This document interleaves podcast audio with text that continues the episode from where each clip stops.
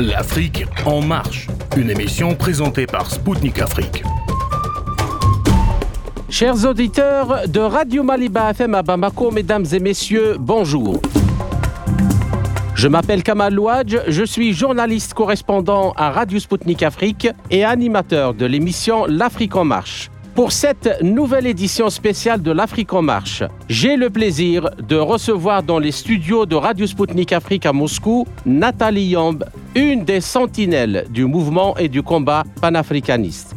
Avec elle, à l'occasion de sa participation à la conférence parlementaire russo-africaine qui s'est tenue les 19 et 20 mars à Moscou, lors de laquelle elle avait prononcé un discours très marqué, nous allons aborder l'épineuse question du néocolonialisme dont souffre l'Afrique à ce jour et des moyens et stratégies dont elle a besoin pour en sortir définitivement. Nous allons également passer le micro au président de la diaspora Malagasy en Russie, qui a participé à un autre événement important à Moscou, une réunion du club russo-africain. Saïd Ali va se pencher sur la coopération entre la Russie et l'Afrique dans le domaine de l'éducation. A tout de suite sur les ondes de Maliba FM à Bamako.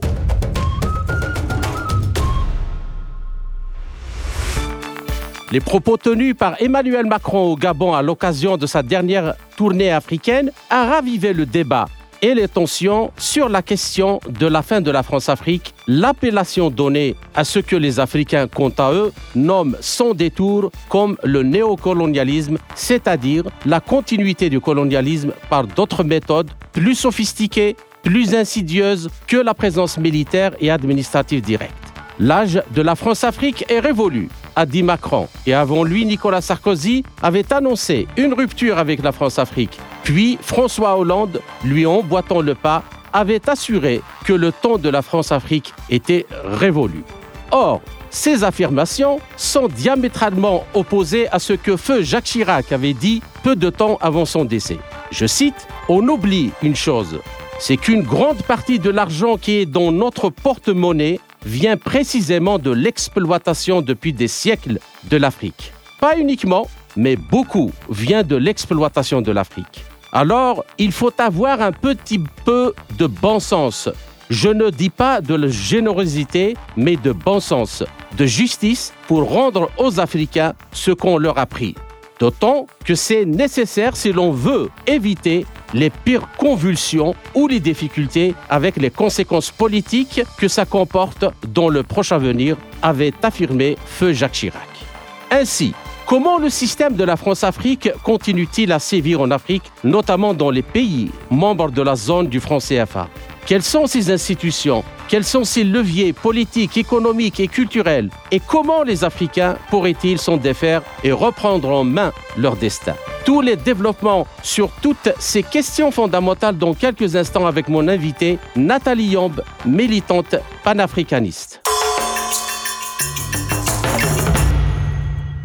Nathalie Yomb, bonjour et merci de nous avoir accordé cet entretien. Bonjour, merci de m'avoir convié. Je vous en prie. Alors, euh, première question, vous avez participé à la conférence parlementaire Russie-Afrique en tant qu'intervenant dans la table ronde consacrée au néocolonialisme occidental et comment faire pour que l'histoire ne se répète pas en Afrique. Pouvez-vous nous en dire un peu plus succinctement? Comment jugez-vous cet événement et quelles conclusions en tirez-vous D'autant plus qu'il s'est produit au même moment où le président chinois rendait visite à, à Moscou pour rencontrer son homologue Vladimir Poutine. Merci beaucoup. Je trouve que cet événement était utile. Il était utile pour euh, plusieurs raisons. En tant qu'Africaine, c'est malheureux de le dire, mais c'est souvent dans ces événements-là que nous avons l'occasion d'échanger avec euh, une large palette d'autres de décideurs africains. Ces opportunités nous sont rarement offertes sur notre continent. Quand il y a des réunions de l'Union africaine ou euh, du Parlement panafricain, c'est un parlement qui existe, même si presque personne ne le connaît, ce qui n'est pas, ce qui n'est pas mauvais puisqu'il fait rien de très bon mais on a rarement ce genre de forum où on peut rencontrer des décideurs, des législateurs, des experts, euh, des militants africains. C'est d'une part dommage que ça se passe toujours à l'extérieur, mais d'un autre côté, bon, ça permet, ça permet aux gens de voyager et ça permet dans le temps présent également de contrer le narratif qui consiste à dire que la Russie est isolée. Mhm. Euh, parce que moi, j'ai vu tout autre chose que la Russie isolée. Vous avez parlé de l'arrivée du président Xi Jinping et moi j'ai vu plus d'une quarantaine de délégations de parlementaires avec qui j'ai pu échanger. J'ai vu des étudiants, j'ai vu des diplomates africains et euh, ça me faisait légèrement sourire quand sur Twitter je lisais des articles de médias européens qui parlaient de l'isolement de la Russie. Ça nous a aussi donné l'occasion de faire le point, de constater les similarités auxquelles la Russie et l'Afrique, ou une partie de l'Afrique, sont confrontées. La falsification de l'histoire, l'ostracisation de certaines personnes. Et vous savez, quand vous ostracisez des gens, soit ils se couchent, soit ils se révoltent. Et quand vous avez des gens qui se révoltent et qui en plus s'unissent, ça crée quelque chose qui va forcément dépasser ce que vous vouliez. Donc, je suis très contente d'être ici. J'ai été contente d'avoir été invitée. J'entends souvent les médias et les politiques occidentaux nous accuser d'être à la solde de la Russie. Je leur rétorque que moi, je vais parler de l'Afrique partout où on m'invite. Si vous ne m'invitez pas à parler de l'Afrique à Montpellier, si vous ne nous ouvrez pas les antennes de vos chaînes de télévision, ne faites pas d'ulcère à l'estomac quand vous nous voyez parler ailleurs, notamment en Russie. D'accord. Ben, je vous remercie. Et euh, passons donc euh, de suite au vif du sujet. Alors, ma première question, c'est que lors de votre intervention à la conférence, vous aviez donné, euh, vous aviez dénoncé l'histoire du colonialisme qui se poursuit avec le néocolonialisme qui a vu le jour avec l'octroi des indépendances aux pays africains. Alors, pouvez-vous nous en dire un peu plus sur ce concept et nous expliquer comment le colonialisme a réussi à muter et à se pérenniser après les indépendances Oui, volontiers. Le colonialisme, on nous parle du néocolonialisme comme si c'était quelque chose qui était tombé comme ça du ciel, mais c'est la continuité d'une domination sur nos pays. Ça avait commencé par l'esclavage qui s'est mué plus tard en colonisation. Et euh, lorsque c'est devenu quasiment intenable pour euh, nos dominateurs de l'époque, parce que avant des gens comme nous, il y a eu d'autres personnes qui ont lutté pour l'accès à l'indépendance. Il y a eu les Ruben Oumniobé, Félix Moumier, Lumumba, ils étaient partout, ils se battaient avec les moyens de l'époque. Et je reconnais par exemple à, Ruben Oumniobé le fait d'avoir vraiment dérangé la France en allant à plusieurs reprises porter notre voix au sein de l'Organisation des Nations Unies, ce qui a fait qu'au bout d'un certain temps, dans ces instances auxquelles les Africains n'appartenaient pas à l'époque, Mhm. les autres partenaires internationaux ont commencé à dire mais bon, il y a toujours ces gens-là qui viennent se plaindre de la façon dont vous gérez les- leur territoire. Peut-être qu'il faut envisager quand même leur donner l'indépendance, faites quelque chose. Donc c'est contraint et forcé que la France, à l'époque, a été obligée de faire un geste. Et c'est ainsi qu'on nous a donné les indépendances. Mais les indépendances qu'on a eues ne sont pas, par exemple, comparables à la déclaration d'indépendance euh, des États-Unis, où les opprimés se sont assis et puis ont déclaré, vous nous avez fait ça, ça, ça, ça et ça.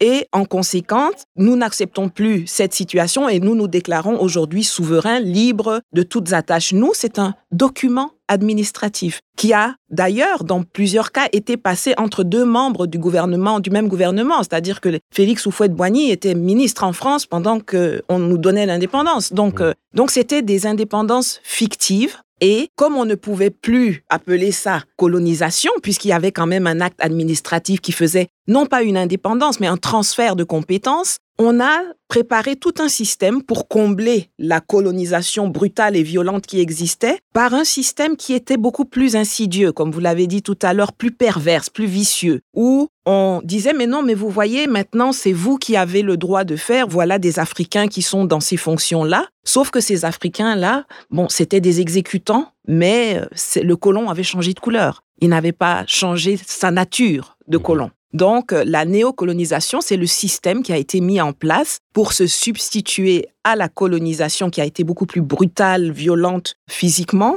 Et ce système-là est beaucoup plus insidieux. Il passe par des accords qui ont été passés dans les domaines économiques, dans les domaines culturels, dans les domaines euh, politiques, dans les domaines euh, militaires, sécuritaires. Et malheureusement, nous avons eu des dirigeants qui ont joué le jeu, qui ont qui n'ont pas été suffisamment soit courageux, soit smart, je n'en sais rien, mais qui n'ont pas dit OK, je, ils me donnent des compétences, une fois que je les ai, je redonne ce qu'il faut, je redonne la liberté à mon peuple. Mhm. Ils ont préféré être là et être les relais, les laquais du colonisateur. D'accord. Il y a quand même une question que j'aimerais bien vous poser parce que quand on écoute les débats dans les médias français en particulier, il y a beaucoup, euh, enfin, qui se disent euh, historiens de, de la colonisation, ainsi de suite, et qui affirment que la France-Afrique est un fantasme. Elle n'a jamais existé. Donc, la question, si la France-Afrique n'existe plus ou elle n'a jamais existé, pourquoi les dirigeants français éprouvent-ils le besoin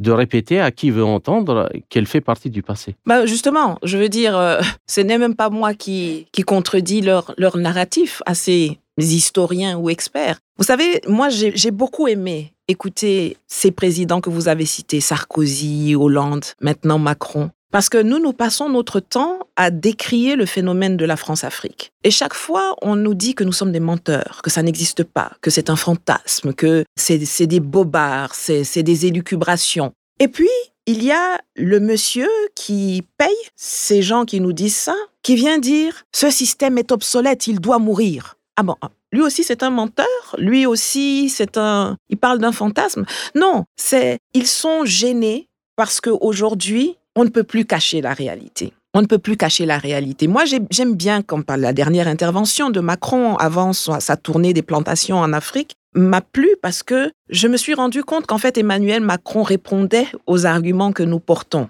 moi et d'autres personnes qui sont dans ce combat de l'émancipation. On a dénoncé la France-Afrique dans sa dimension business en disant qu'il y a des monopoles protégés il a dit la même chose. Il a dit, il faut maintenant qu'il y ait de la concurrence. On est arrivé dans un monde où les monopoles protégés ne peuvent plus euh, exister. Il a même ajouté que souvent les entreprises françaises qui avaient des monopoles protégés ne fournissaient pas du travail de qualité et avait des attitudes méprisantes envers les décideurs de nos États. Il a dit oui, mais si vous continuez d'emmener des N- euh, des N-1 ou des N-12 pour aller parler au président africain, il faut changer cette façon de faire. Je ne peux plus vous défendre si vous agissez comme ça. Donc, le mépris, la mauvaise exécution inhérente au monopole protégé qu'ils avaient, il les a reconnus comme ça en direct lors de sa conférence de presse.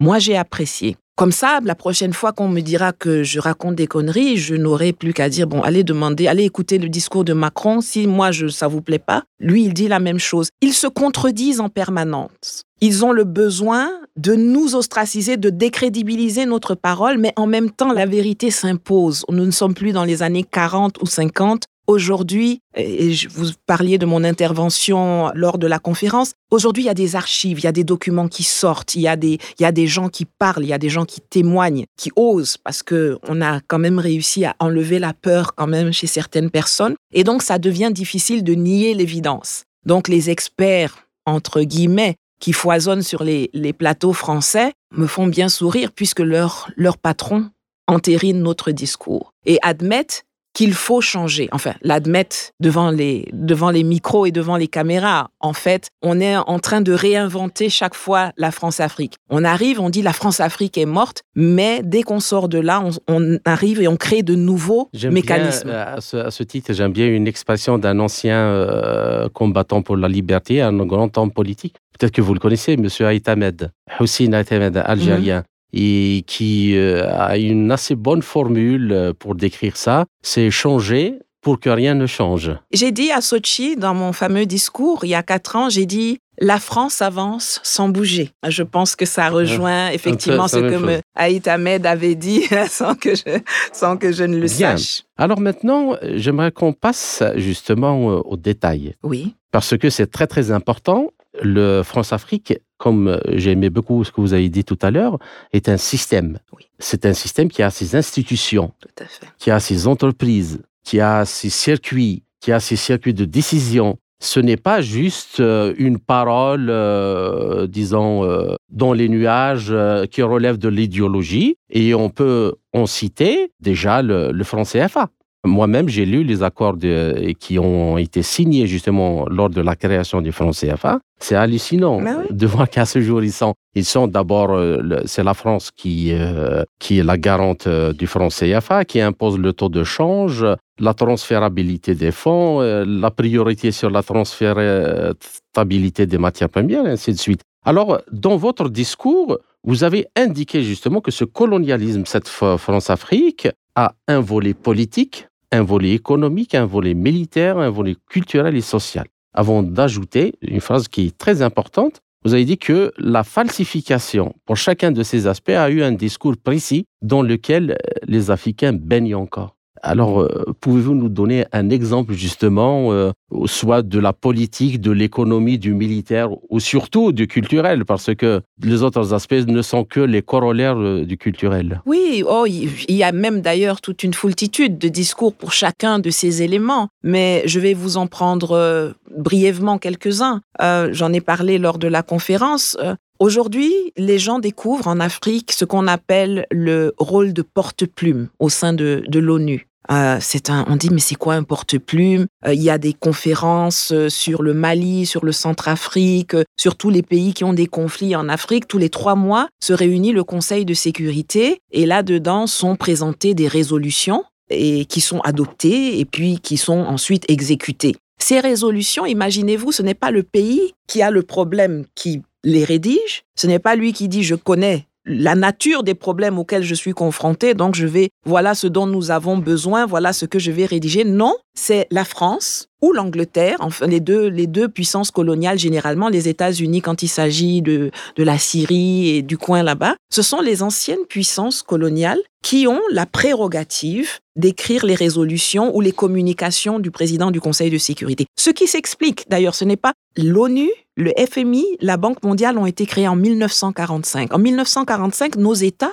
n'existaient pas dans leur forme souveraine d'aujourd'hui. C'était soit des colonies, soit des territoires sous tutelle. euh, C'était voilà. Et donc, quand on crée l'ONU, quand vous regardez les statuts, les gens n'aiment pas lire. Vous avez dit, vous avez lu le- les statuts de création du franc CFA. Quand vous allez lire les statuts du- de la création du FMI ou de l'ONU, il est écrit dedans que les pays parlent et prennent des dispositions pour que l'ordre règne dans leurs colonies, leurs territoires d'outre-mer, etc. Et on a gardé Le même. ça n'a pas évolué. Donc c'est toujours cet instrument construit au moment de la colonisation qui est appliqué aujourd'hui alors qu'une foultitude de pays en Asie, en Afrique, en Amérique du Sud ailleurs ont acquis l'indépendance à un moment juste donné. une précision encore pour rajouter, ce que en général les occidentaux appellent le droit international. Oui, C'est en fait le droit qui, que les colonies, les anciennes puissances coloniales et impériales ont façonné et dont, auquel ils s'attachent encore et qu'ils refusent de, de changer. et qu'ils appliquent d'ailleurs, on le voit avec la Russie, à géométrie variable. Absolument. parce que ils, quand le droit international ne leur convient pas,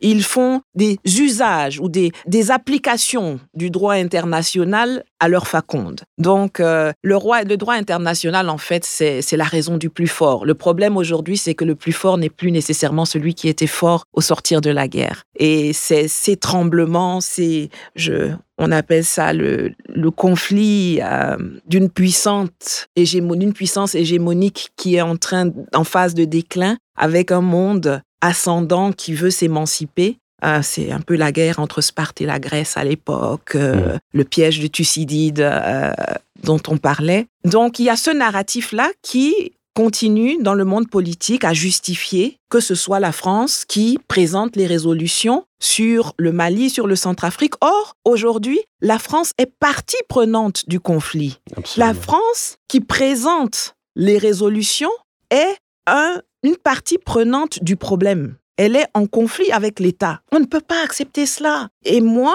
à ce moment-là, vraiment, je souligne aussi la responsabilité de nos chefs d'État, la responsabilité de nos intellectuels. La- Et c'est pour ça qu'on essaye de, de faire connaître ces affaires-là. Comme on n'aime plus beaucoup lire de nos jours, nous, on prend le temps de lire, on prend le temps de faire des recherches et on essaye de diffuser au maximum les informations pour que les gens prennent conscience que ce n'est pas par hasard que ça, ça existe. Le franc CFA, c'était pour remplacer les pertes que les esclavagistes avaient à la fin de l'esclavage. Il fallait Maintenant, Bonaparte disait, bon, j'ai mes esclavagistes, les grandes familles qui avaient des plantations et tout ça. L'esclavage est terminé, ils vont perdre des revenus puisque les esclaves seront libérés. Comment est-ce qu'on va faire? Écoutez, on va aller essayer de créer une banque qui va financer des choses et on a créé la Banque du Sénégal à l'époque. C'est de là que sort le franc CFA. Hein. Si vous allez sur le site de la mhm. BCEAO, vous cliquez dans le, dans le tag Histoire, et on vous raconte tout ça. C'est pas, c'est pas Nathalie qui se lève et puis qui, mhm. qui invente. C'est leur propre histoire qu'ils écrivent. Le franc CFA, c'est un franc qui a été créé pour combler le déficit financier des, non pas des esclaves, mais détenteurs d'esclaves qui ont perdu du business à la fin de l'esclavage. Dans le niveau culturel, Là, c'est encore pire parce que il y a le niveau culturel. Je vais prendre un, deux exemples les musées et les médias. Euh, les musées et l'éducation. Bon, l'éducation, alors c'est une catastrophe. C'est-à-dire que je trouve d'ailleurs que tous ceux qui aujourd'hui parlent contre ce système ou contribuent à, à démonter ce système, s'ils sont issus du système éducatif africain, ont beaucoup de mérite parce que ce qu'on nous apprend à l'école n'a rien à voir avec la réalité historique que nous avons vécue, que nous avons traversée. Quand vous entendez quelqu'un parler de la libération de la Guinée, par exemple, quand vous lisez les livres, ce qu'on nous dit dessus, de temps en temps dans certains de nos livres sur le nom de ces Touré, etc., et comment ça s'est passé, et que vous écoutez ce que, il y a encore des gens qui, qui vivent, qui ont vécu cette époque ou qui étaient enfants et qui peuvent en parler, mais c'est deux histoires totalement différentes. Quand vous prenez les luttes d'indépendance au Cameroun, mais elles sont passées sous silence. La guerre de libération du Cameroun qui a eu plus de 300 000 morts, il n'y a pas une famille au Cameroun, je dis bien il n'y a pas une famille qui n'a pas au moins perdu un membre dans cette guerre d'indépendance. Quand Pierre Mesmer venait sourire aux lèvres, recréer les camps de, ils appelaient ça les camps de regroupement au Cameroun pour les, ceux qui se battaient contre l'indépendance. C'était une formule un peu... Non, non, il, le disait même avec le sourire en disant on s'est inspiré des camps de concentration. C'est pas moi qui dis, c'est lui qui dit. Il y a des documentaires. Donc, quand eux, ils parlent de l'histoire mhm. et qu'ils travestissent des pans entiers de l'histoire ou bien qu'ils les passent sous silence, vous savez, le problème qu'on a aussi en Afrique, c'est que nous, nous avons une tradition orale. Mhm. En Afrique, en général, c'est pas, c'est pas ce qui est écrit. On se transfère, on se transmet les choses par l'oralité. C'est d'ailleurs pour ça que ce que nous faisons aujourd'hui, parler à la radio ou faire des vidéos, ça circule beaucoup mieux parce que les gens sont habitués à l'oralité. Nous racontons notre histoire. Mais tant que ce n'est pas écrit, ça compte pas dans le monde tel qu'il existe. Donc on nous enseigne une histoire qui n'est pas la nôtre, qui glorifie, qui glorifie ceux qui nous ont battus, ceux qui nous ont volés, ceux qui continuent de nous voler. On nous met en place des médias et on dit si ça ne passe pas dans ces médias, c'est que ça n'a pas, ça n'est pas crédible. Mhm. On dit ça au monde extérieur. Si vous voulez entendre parler de l'Afrique, il faut allumer tel média, tel média ou regarder telle télé ou lire tel journal. Et malheureusement, beaucoup de nos décideurs endoctrinés adhèrent à ce narratif et donc pensent que quand ils doivent parler de leur pays, il faut qu'ils aillent dans le média du colon. Or, des organes comme RFI, France 24 sont des organes qui font partie de l'organigramme du Quai d'Orsay. C'est le ministère français des Affaires étrangères. Ils portent la parole et la politique de la France à l'extérieur. Comment vous pouvez penser que ceux-là vont vous dire la vérité? Alors qu'ils cherchent à vous dominer, à vous garder sous leur coupe. Difficile. Et euh, justement, pour rebondir euh, avant la fin de cette première partie sur ce que vous venez de dire, dans la situation euh, internationale actuelle, donc la France qui se trouve dans de grandes difficultés économiques, énergétiques, politiques et sociales, pourrait-il vraiment, pourrait-elle vraiment songer à mettre fin au système de la France-Afrique dans tous ses aspects, comme euh, le disent euh, les chefs d'État Maintenant, moins que jamais. Vous voyez le, problème des retraites en France qui, quand vous allumez la télé, moi j'ai un énorme plaisir ces derniers jours à regarder la télévision le matin en France parce que je vois, je me demande d'ailleurs où est l'ONU, où est la Cour pénale internationale quand on voit les manifestations qui ont lieu, la façon dont elles sont réprimées. Mais perdre la France-Afrique, je, je le répète depuis toujours, c'est, et Chirac l'avait dit, vous l'avez cité en entame, c'est une déperdition totale du niveau de vie en France. Ça va directement faire baisser le niveau de vie en France. Ça va amener la précarisation encore plus accrue des Français. Parce que la France politique n'a jamais réfléchi à comment substituer le système de domination qu'est la néocolonisation ou la France-Afrique par un système de coopération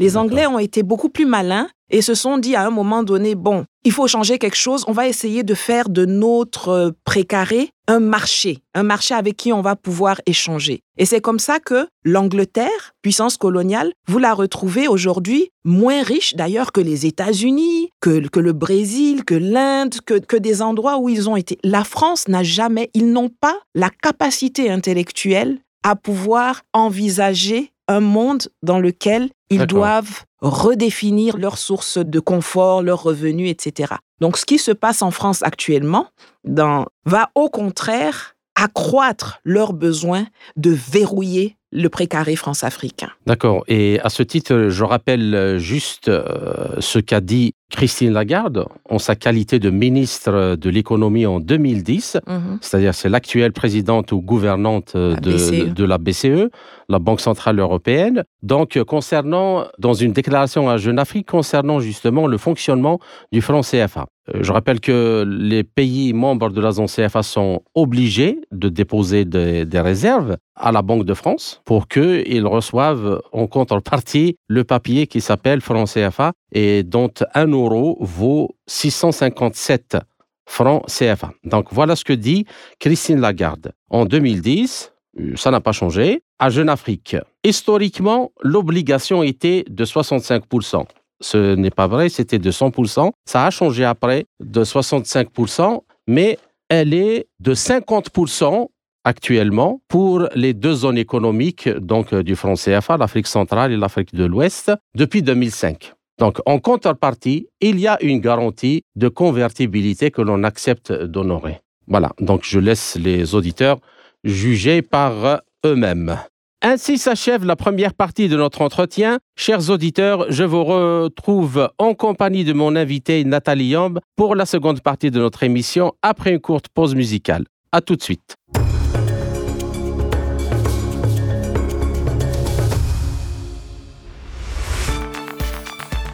Chers auditeurs, vous êtes toujours à l'écoute de Radio Maliba FM à Bamako. Je suis Kamal Louadj, animateur de l'émission L'Afrique en marche de Radio Sputnik Afrique. Bienvenue à ceux qui viennent de nous rejoindre pour la seconde partie de notre émission sur les ondes de Radio Maliba FM à Bamako. Je rappelle que mon invité est aujourd'hui Nathalie Yamb, militante panafricaniste. Dans la première partie de notre émission, nous avons abordé le sujet de l'éducation en Afrique.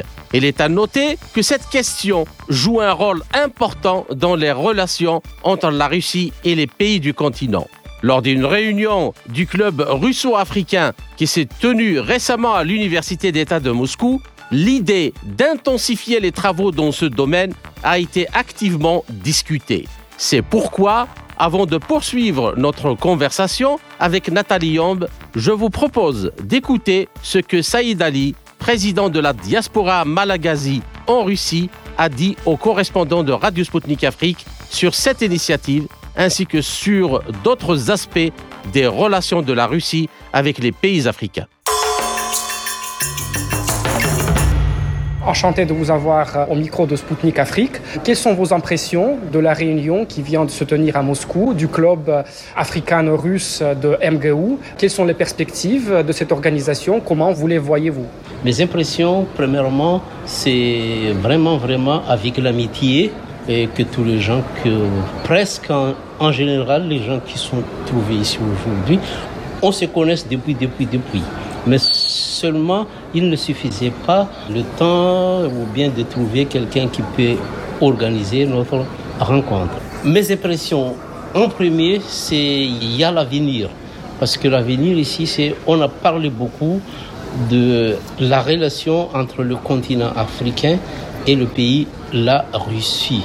Et comme la Russie, c'est un héritier de l'Union soviétique, donc la Russie va continuer la relation avec l'Afrique que l'Union soviétique a déjà fait pendant les années 80. Je suis venu ici au temps de l'Union soviétique, j'ai vécu tout, j'ai vécu tout, j'ai vu tout. Avec la situation actuelle, la situation mondiale, j'aimerais bien dire qu'il y a vraiment des confrontations entre un pays qui va organiser le monde monopolaire et le monde multipolaire. La Russie fait partie d'un grand pays qui aimerait bien pour que le monde multipolaire soit mis en œuvre. Dans cette occasion, l'Afrique joue un rôle important. Et donc la relation avec l'Afrique dans tous les domaines, que ce soit le domaine de l'éducation, le domaine de la science, de la scientifique, économie, diplomatique, c'est vraiment important pour avancer cette idée. Aujourd'hui, le recteur de MGU, Victor Sadovnici, et tous les participants à cet événement ont parlé euh, d'une perspective de la création des branches de MGU dans, en Afrique notamment, parce que les branches existent déjà dans, dans quelques pays euh, étrangers. Comment voyez-vous euh, cette idée? Est-ce que le Madagascar euh, serait prêt à accueillir une telle branche, une telle filiale de MGU selon vous? C'est une bonne question. Comme moi, je représente la diaspora malagasy en Russie, donc je peux être responsable seulement de l'idée de la diaspora malagasy en Russie. Je suis sûr et certain que les étudiants ici, leurs parents, leurs alentours sont contents de cette idée. Mais le reste, mon travail, c'est d'amener ça près du gouvernement malagasy. Mais je suis sûr aussi qu'il y a beaucoup de désintéressés à Madagascar. Comme je viens de dire, au temps des Unions soviétiques, il y avait vraiment telle masse d'étudiants qui sont venus ici. Moi, personnellement, on était 200 personnes dans l'avion. C'est trois vagues par l'année scolaire. Donc, disons 600 étudiants malgaches qui sont venus ici au temps de l'Union soviétique. Pourquoi pas? De ne pas profiter de cette occasion si la Russie est prête de nous donner cette opportunité.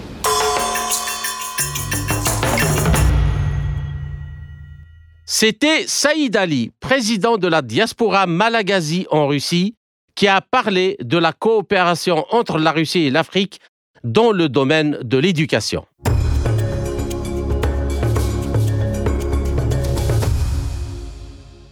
Nathalie Yambe, merci pour votre patience pour cette seconde partie de notre entretien.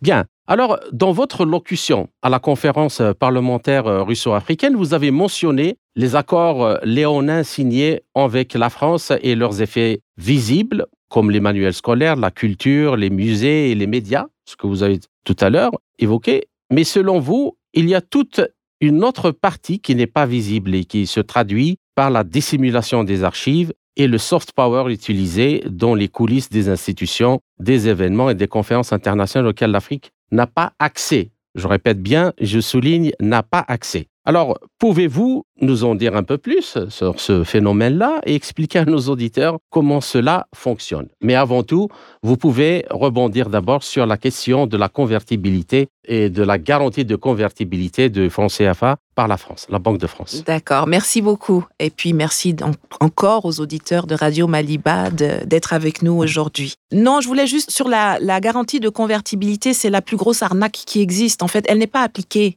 Vous savez, euh, la garantie de convertibilité, ça couvrait les cas de figure où je me lève, j'habite en Côte d'Ivoire, je me lève, je vais faire des achats à Dubaï, et puis je paye là-bas, et je reviens, et la Banque de France rachète donc les francs CFA que j'ai dépensés à Dubaï, elle les rachète pour les, réinjecter dans le, dans le système. Parce qu'à Dubaï, bon, ils n'en ont rien à faire du franc CFA, ils n'ont pas utilité. Donc, la Banque de France doit les racheter. Sauf que lorsque la France a constaté que les Africains avaient découvert que c'était beaucoup plus intéressant de faire des achats en Asie plutôt que de venir dépenser des sommes doubles, triples, quadruples en Europe pour s'approvisionner, ils ont simplement arrêté d'exercer la garantie de convertibilité. Vous ne pouvez plus utiliser le franc CFA nulle part qu'en dehors de la zone CFA concernée, parce que vous prenez vos francs CFA BCAO, vous n'allez pas acheter euh, une baguette de pain ou euh, une boule d'attiéké euh, dans l'autre zone, hein, ça n'existe pas. Il n'y a pas de,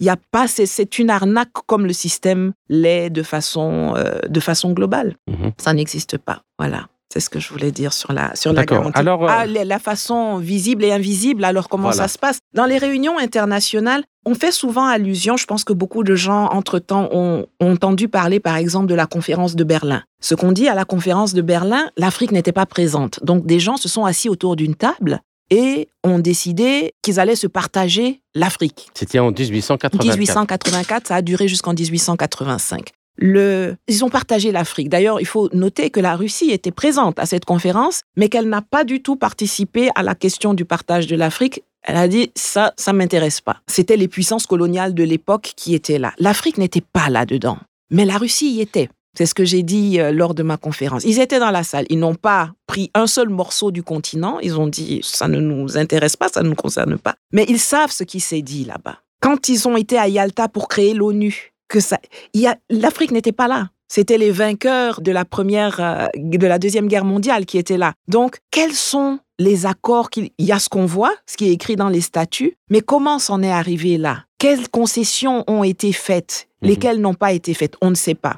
Monsieur Lavrov nous a nous a sorti à lever un petit bout du voile et c'est sur ça que moi j'ai rebondi lors de la conférence. Lorsque récemment dans de récentes interviews le ministre des Affaires étrangères russe a par exemple dit que monsieur Borrell et monsieur Le Drian étaient venus le voir euh, lors d'une conférence pour lui dire que mais il faut arrêter de soutenir le Mali et d'envoyer des gens au Mali, le Mali c'est chez nous. Alors, quand le ministre des Affaires étrangères russe nous dit ça, ça s'est pas passé devant les caméras, c'est dans les couloirs de l'ONU, c'est dans les couloirs du FMI, c'est dans les couloirs du, G20, etc., que ce genre d'accords ou de, tractations se font. Certaines fois, les partenaires disent OK, on vous laisse faire, mais en contrepartie, vous venez pas nous embêter euh, du côté de la Syrie, du côté de l'Irak. Il y a des tractations qui se font. L'Afrique n'est pas là. Quelles sont la teneur de ces deals qui se passent loin de toute l'attention médiatique? Si on dit qu'on est aujourd'hui des alliés, qu'on subit les mêmes, les mêmes problèmes, alors je pense qu'il faut qu'on puisse se dire la vérité et que ceux qui ont l'information viennent nous la communiquer pour que nous ayons des armes encore plus scientifiques pour démonter le narratif que l'on essaye d'imposer sur l'Afrique au monde. Vous voulez aller chercher de l'argent, chercher de, de l'aide? Ou des fonds auprès du FMI ou de la Banque mondiale, vous n'avez aucun problème. Je vais prendre l'exemple de la Centrafrique. La Centrafrique est le meilleur élève de la Banque mondiale dans la zone CEMAC. Ils appliquent les décisions, ils font les rapports, ils font tout. Mais bizarrement, on ne leur donne pas les moyens de compter. On ne récompense pas la bonne attitude. Pourquoi? C'est parce que par derrière, la France va et parle dans les couloirs aux autres administrateurs, ceux qui donnent l'argent, en leur disant non, non, mais eux, il faut pas, etc. Et c'est pour ça que ça ne marche pas. Il faut qu'on arrive à mettre la ce système sous-jacent, ce système insidieux, pervers. Parallèle. Parallèle. Et c'est un système qui est inscrit dans les statuts du FMI. Hein. Article 31G de mémoire des statuts de création du FMI vous allez le regarder. On dit, parce qu'ils ont été créés en même temps que, que l'ONU, hein, que les territoires, la puissance coloniale, celle qui a des territoires, des, des colonies, etc., c'est elle qui parle à la place de ces... Oh non. Eh ben, il continue de perdurer. C'est pour ça que je dis, il faut détruire chacun de ces systèmes. On ne peut pas dire qu'une réforme, une réformette euh, puisse changer quelque chose. Il faut carrément réécrire de nouveaux statuts. Ça reflétait le modèle qui existe aujourd'hui reflétait une réalité politique de 1945. Elle n'est plus du tout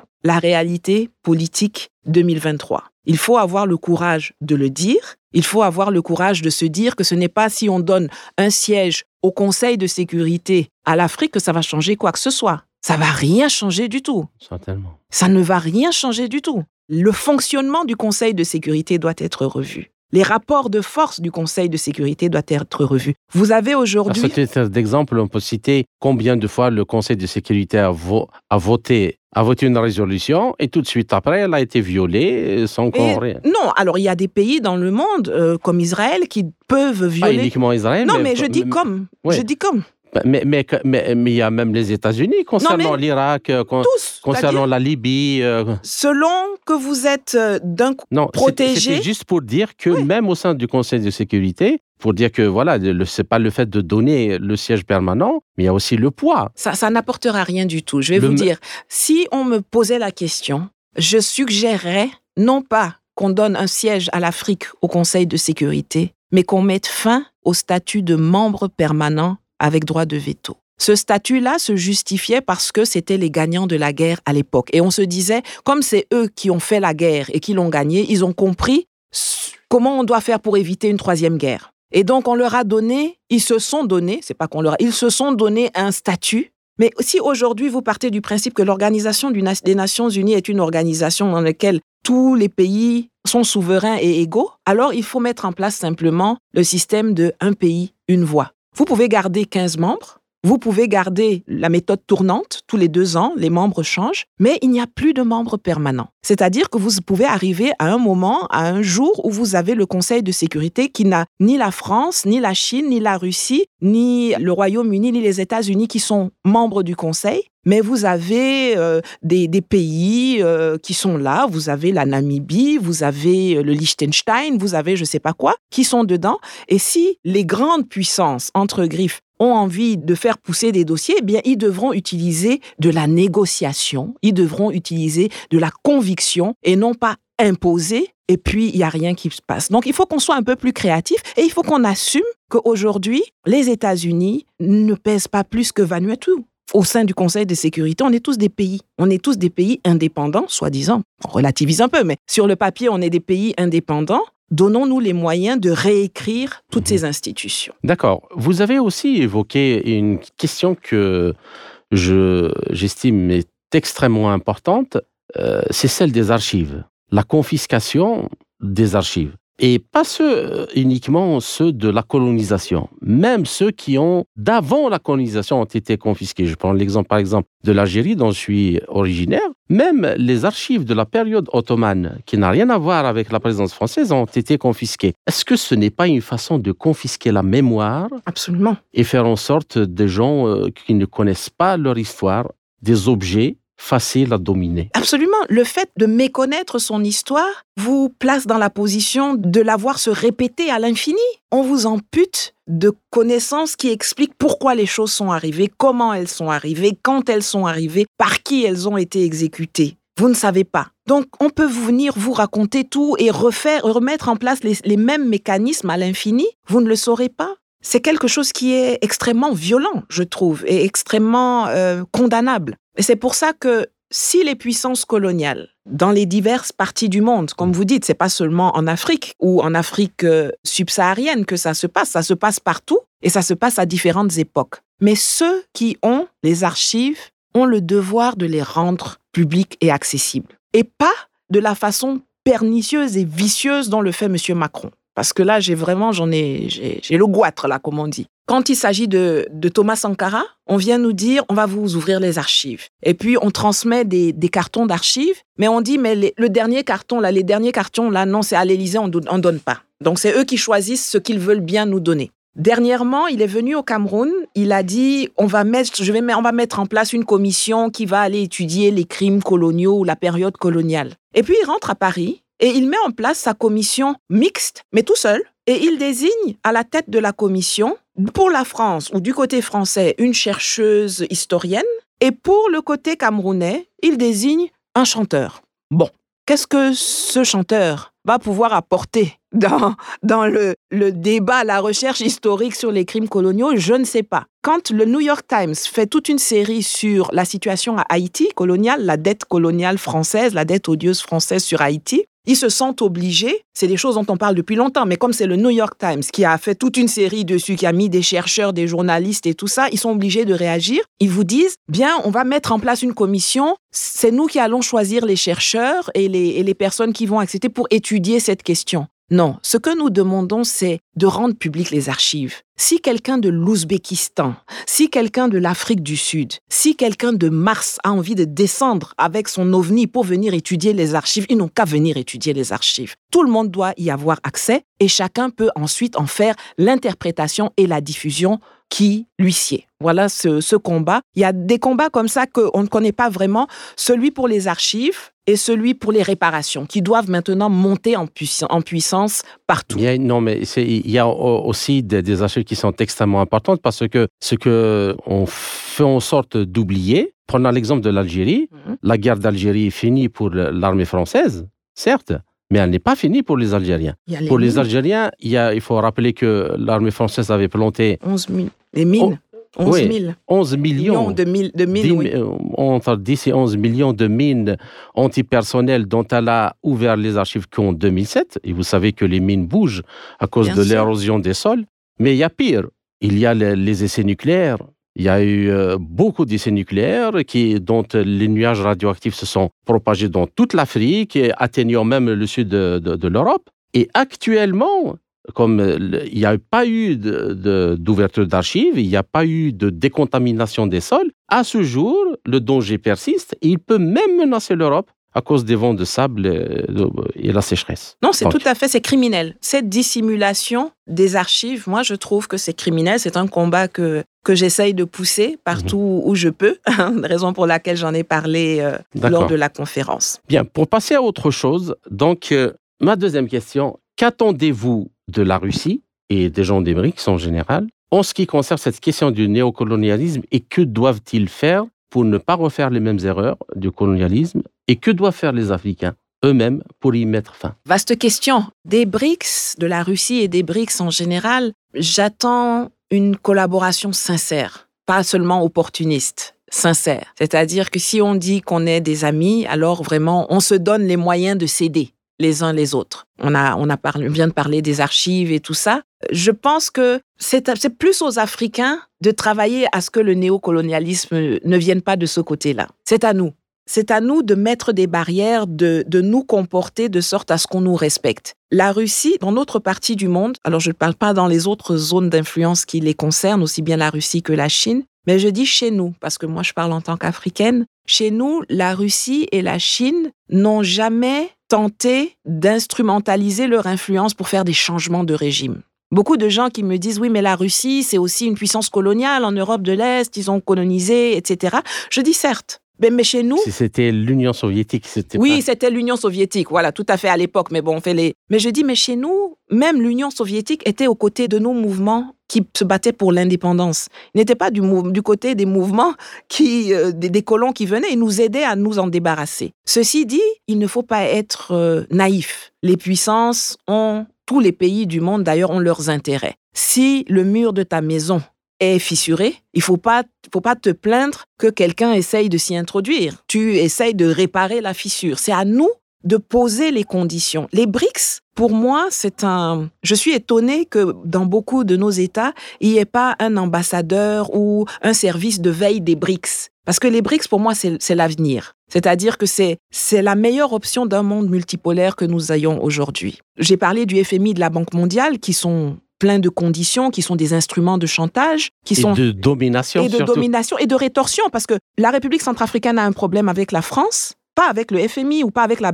la Banque mondiale, mais la Banque mondiale suspend ses aides. Pourquoi? Ça n'a rien à voir. Mais c'est parce que derrière, on est... donc ce sont des instruments. Les BRICS ont créé une banque de, de développement. Peut-être qu'il faut qu'on aille consulter les conditions de travail et surtout qu'on leur dise on ne vous demande pas de venir remplacer la France, mais on demande un partenariat gagnant-gagnant. Vous êtes des cracks en termes d'énergie, vous avez un know-how que nous, on n'a peut-être pas encore. On n'a pas envie de vous, de vous exporter de la poussière d'uranium ou du yellow cake. On a envie que vous veniez construire, nous aider à construire une centrale nucléaire. D'ailleurs, j'ai entendu hier le président Poutine dire que la Russie fait même des centrales nucléaires écologiques. Donc, venez construire une centrale nucléaire écologique chez nous. Venez investir dans ça. On fait du partenariat dedans, on attend de part et puis on vend de l'énergie à la sous-région. On n'exporte pas notre matériel pour. C'est nos chefs d'État qui ont une beaucoup plus grande part de responsabilité là-dedans. Maintenant, il faut naturellement que les, les BRICS comprennent quels sont les mécanismes qui nous maintiennent sous domination. Absolument. Pour qu'on puisse travailler ensemble pour les déconstruire. Il faut qu'ils sachent que quand ils disent OK à la France dans un couloir là-bas, voilà les effets que ça a chez nous ici. Ça, ce dialogue-là, c'est pour ça que je dis il faut qu'il y ait ces rencontres, ce dialogue, qu'il y ait cette ouverture d'esprit pour qu'ils apprennent qu'est-ce qui, quels sont les effets des accords qu'ils ont entre grands là-bas, qu'est-ce que ça a comme effet sur nous ici? Et c'est à nous même de nous redresser, de cesser d'être couchés par terre, à penser que nous ne sommes rien. C'est parce que nous sommes couchés que les autres pensent qu'ils sont grands. Quand nous nous relèverons, ils verront qu'on se regarde droit dans les yeux. Mais encore faut-il qu'on ait à la tête de nos États des gens qui préfèrent être debout plutôt qu'à genoux. Ça, c'est notre prochain challenge. donc, euh, les BRICS ont axé leur euh, coopération euh, sur, internationale sur trois vecteurs. Donc, le commerce, l'investissement direct, dont la transformation des matières premières, et l'aide au développement. Donc, dans chacun de ces domaines, comme vous venez de le rappeler à juste titre, l'Afrique a déjà assez d'expérience pour ne pas se faire euh, harakiri encore une fois. Alors, par exemple, prenons l'exemple de l'énergie. Vous avez cité euh, dans votre euh, allocution, je vous reprends, euh, cette religion de, du climat avec laquelle ils veulent nous bloquer pour que l'Afrique ne se développe pas. Et à juste titre, parce que qu'est-ce qui pollue en Afrique actuellement? Rien du tout. Alors, comment, co- est-ce que vous pouvez nous expliquer pourquoi vous dites que c'est une religion? C'est une sorte de... une C'est de une dictature du C'est une climat. dictature. Tout à fait. Et, et comment cela, justement, peut jouer euh, contre le développement de l'Afrique? Ah, mais c'est un, c'est un outil, euh, c'est un outil, c'est le nouvel outil euh, de, pour, pour freiner le développement africain. Vous savez, l'histoire, toujours, les réponses sont toujours dans l'histoire. La France, euh, pas la France, l'Europe se construit autour du charbon et de l'acier. Et Ce du qui- plastique. Oui, c'est ce qui fait, qui, qui est d'ailleurs le, le qui, qui arrive en amont de la création de l'Union européenne et tout ça. La construction de l'Europe, l'émergence de l'Europe, l'envol de l'Europe se fait autour du charbon et de l'acier à l'époque. Vous, ils ont décimé leurs forêts, ils ont fait des grandes plantations. L'agriculture européenne aujourd'hui est un, est une, représente une forte part dans le PIB européen. La Chine utilise le charbon, l'Allemagne, la puissance. Actuellement. Actuellement. Mais même en France, on réouvre des, chan- des- des centrales à charbon. Mais tous ces gens qui ont construit leur enrichissement, leur développement sur euh, l'utilisation des ressources qu'ils avaient, des sols, des sous-sols, des forêts, etc., sans réfléchir à- aux impacts que ça pouvait avoir, viennent aujourd'hui nous dire, alors qu'ils sont bien assis, que nous, il faut surtout pas qu'on touche euh, qu'on touche à nos à nos terres, faut pas qu'on touche à nos forêts, faut pas qu'on touche. Alors faut pas qu'on si on touche pas aux forêts, on peut pas toucher ni au sol ni au sous-sol. Donc les grands les grandes plantations, euh, l'exploitation des ressources et tout ça, on n'y touche pas. Non, il faut que les papillons puissent continuer de voler, il faut que les lézards puissent continuer de ramper.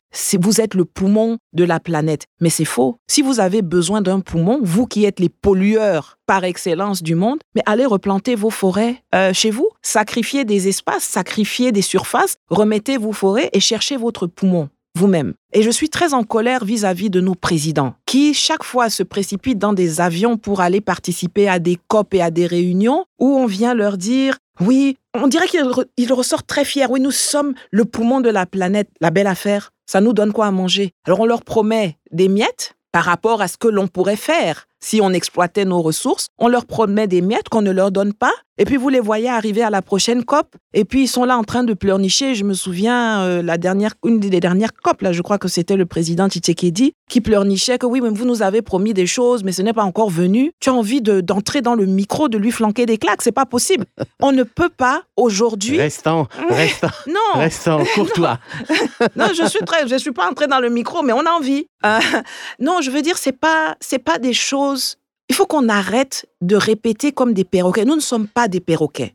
Le, ils nous sortent le climat, mais c'est pour empêcher notre développement. D'ailleurs, euh, d'ailleurs, euh, si l'opération spéciale russe en Ukraine a un mérite sur le plan énergétique, c'est elle a un mérite sur le plan énergétique, c'est d'avoir justement euh, complètement dévoilé, pour ne pas Ah, dire autre chose, euh, dévoilé cette arnaque des, des arna- des énergies renouvelables, parce que en réalité, c'est juste une fumisterie, une bulle. mais aujourd'hui, on vient vous dire le nucléaire, en fait, euh, c'est quelque chose qui est très écologique, hein, vous savez. Oui, mais ce qu'on ne dit pas, c'est que pour les Africains qui ont besoin de beaucoup d'énergie, de beaucoup d'eau, ils ne pourront pas le faire avec les énergies renouvelables. Mais bien de- sûr de- que non. Déjà, du fait qu'elles sont, elles sont intermittentes. Oui, Quand mais il n'y a vous- pas le soleil, il n'y a pas le soleil. Quand il n'y a pas le vent, il n'y a pas le vent. vous ne soutenez pas une industrialisation avec des énergies renouvelables. Vous pouvez vous dire que, OK, dans des villages, par exemple, dans des petites localités à l'intérieur, on va faire des fermes, euh, des fermes de, Mm. de solaire, on va, on va mettre une petite centrale autonome pour une localité à l'intérieur. Mais l'énergie dont l'industrie a besoin, c'est une énergie stable, c'est une énergie, et celle-là, elle ne vient pas. Pilotable. Bah oui, Ce que, ce que les spécialistes appellent pilotable. Or, tout le plan, tout le plan de ce dont on parle depuis le début de cette interview consiste à s'assurer que l'Afrique ne s'industrialise pas. Car si l'Afrique s'industrialise, alors l'Afrique, c'est un géant qui se lève. C'est un géant qui se lève. Et si à la tête des États africains, nous avons des gens qui commencent à réfléchir et à dire, écoutez, moi j'ai plus envie d'exporter ma matière première, j'ai du pétrole, je raffine mon pétrole, je l'utilise ici pour faire plusieurs choses. Justement, moi j'avais discuté avec certains diplomates, mhm. euh, dont après la fin de la table ronde sur les lois euh, et tout, et on sait, tout le monde euh, était d'accord pour dire que s'il y a une loi que les Africains doivent faire passer tout de suite, c'est d'interdire l'exportation des matières premières, imposer leur, euh, leur transformation localement et interdire l'importation de tout ce qui est fabriqué en Afrique. Alors, euh, pour finir, Nathalie Yamb, par rapport à ça, ce que le président Poutine a dit hier donc euh, à la Douma sur la disposition de la Russie à aider les pays africains à construire des centrales euh, nucléaires, donc euh, qui certainement fourniront assez d'énergie et assez de chaleur pour faire de l'eau distillée. Est-ce que vous pensez que c'est la voie euh, à suivre? Et pourquoi pas aussi une coopération dans le, spatial, dans, le, les, dans les, infrastructures, euh, les transports rapides? C'est à nous, c'est à nous d'avoir une idée claire de là où on veut aller. Moi, j'ai assisté au discours du président Poutine à Sochi en 2019. Il n'a pas dit autre chose que ce qu'il a répété hier à la Douma. Déjà, à l'époque, il a dit, on peut vous on peut travailler avec vous dans l'énergie, dans le spatial, dans le médical, dans l'agriculture. Il avait tout listé. Il avait cité, je crois à l'époque, c'était l'Égypte qui était le partenaire. Euh. On vous propose tout, un catalogue de choses avec lesquelles nous pouvons travailler ensemble pour construire, transférer des compétences, faire du business, etc. Et nous venons dire, bon, il faut me donner il faut me donner trois clopinettes, je vais aller faire une route dans mon village. C'est à nous de savoir. J'espère que avant le sommet, avant le prochain sommet, nos chefs d'État vont faire leur introspection et vont vraiment se projeter. Il y a des pays en Afrique, je vous assure, je, parle avec certains chefs d'État, certaines fois je suis scandalisée. Il y a des pays en Afrique qui n'ont pas de plan énergétique. Ils n'ont pas de plan énergétique. Alors, ces gens-là qui savent pas, c'est au coup par coup, au jour le jour. Il faut m'électrifier le village là. Non, mais recense tes ressources, décide lesquelles tu vas utiliser maintenant, lesquelles tu vas utiliser dans 50 ans. Développe un plan et une vision, on n'a pas ça. Alors, vous avez des gens qui peuvent offrir des voies, mais le, la clé, la solution, L'avenir est dans les mains de ceux qui dirigent nos États aujourd'hui. Est-ce qu'ils ont l'intelligence de saisir les opportunités qui sont offertes? D'abord de définir quels sont leurs besoins, d'identifier, de définir leurs besoins, de penser à des solutions et d'aller ensuite chercher les meilleurs partenaires pour implémenter ces solutions.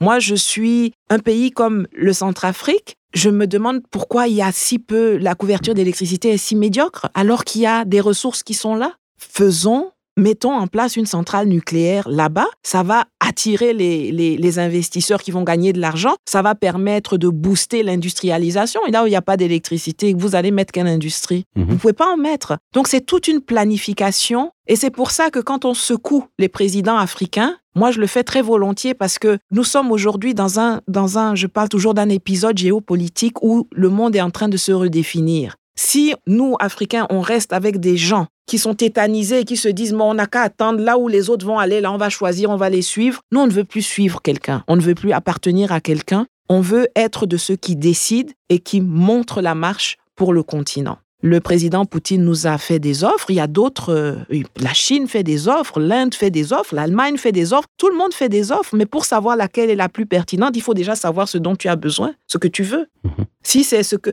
j'ai pas encore fait, mais je m'apprête à faire une vidéo sur le discours, un des, nombreux discours des présidents français. Et ce qui me gêne, c'est pas que M. Macron, par exemple, fasse un discours sur la stratégie française de l'Afrique euh, depuis l'Élysée avant de venir en Afrique. Ce qui me gêne, c'est que dans beaucoup de cas, sa stratégie française en Afrique sera reprise par nos présidents comme la stratégie africaine de la France. C'est-à-dire ce qu'il a décidé là-bas, on a des valets qui sont là et qui disent, bon, comme il a dit ça, c'est ça qu'on va faire. C'est ça qui m'inquiète. D'accord. Voilà. Ben, je vous remercie, Nathalie Yamb, pour cet entretien passionnant et riche en informations. Donc, euh, chers auditeurs, notre entretien arrive à sa fin. J'espère que nous avons réussi à éclairer un peu plus cette question complexe du néocolonialisme et de la France-Afrique et apporter à nos auditeurs plus d'outils et d'éléments qui leur permettraient de mieux la comprendre, la cerner pour y mettre fin. J'espère vous retrouver euh, sous peu